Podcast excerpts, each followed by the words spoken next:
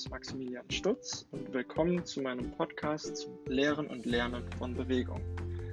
Es gibt unterschiedliche Herangehensweisen im Sport, Bewegungen zu lernen und zu lehren. Das variiert natürlich von Autor zu Autor und dementsprechend werden unterschiedliche Schwerpunkte klar, die es im Sport gibt. Die Bewegungswissenschaft, die Pädagogik oder die Psychologie haben alle unterschiedliche Schwerpunkte. Es ist daher immer wichtig zu sagen, was ist mein Ziel. Die Bewegungswissenschaft legt einen sehr starken Fokus auf den telischen Wert und auf die Ausführung der Bewegung ähm, nach BASPO 2018. Und ein, es gibt einen ganz klaren Unterschied zwischen der Sportpädagogik und der Bewegungswissenschaft.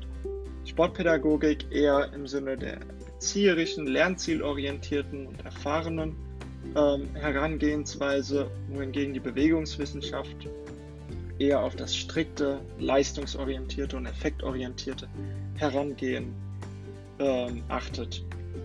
Es gibt durchaus auch überschneidende Komponenten zwischen verschiedenen Bereichen im Sport, beispielsweise ähm, der Text von Schöllhorn zum differenziellen Lernen, wo es vor allem um die Variabilität innerhalb der Übung geht und genau das greift eben Laging in einem sportpädagogischen Kontext ebenfalls wieder auf, weil es eben wichtig ist, nachhaltig zu lehren und zu lernen, dabei eine Variabilität der Bewegung zu erzielen bzw. zu be bedingen.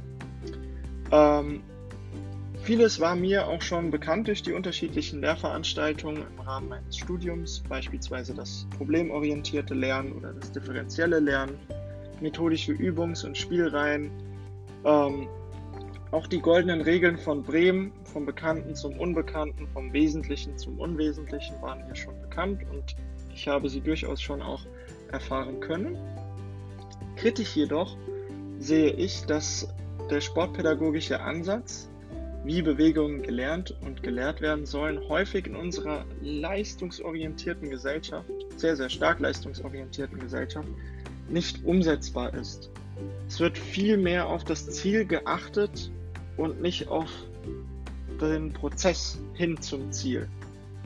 Teaching and Learning to the Test ist so ein Stich, Stichsatz dazu, äh, wie unsere Gesellschaft quasi im Studium oder in der Schule leider funktioniert. Aber was ich auch schon mitbekommen habe, ist, dass es in der Zukunft zu einem Wandel kommt oder auch in der Vergangenheit schon zu einem Wandel kam.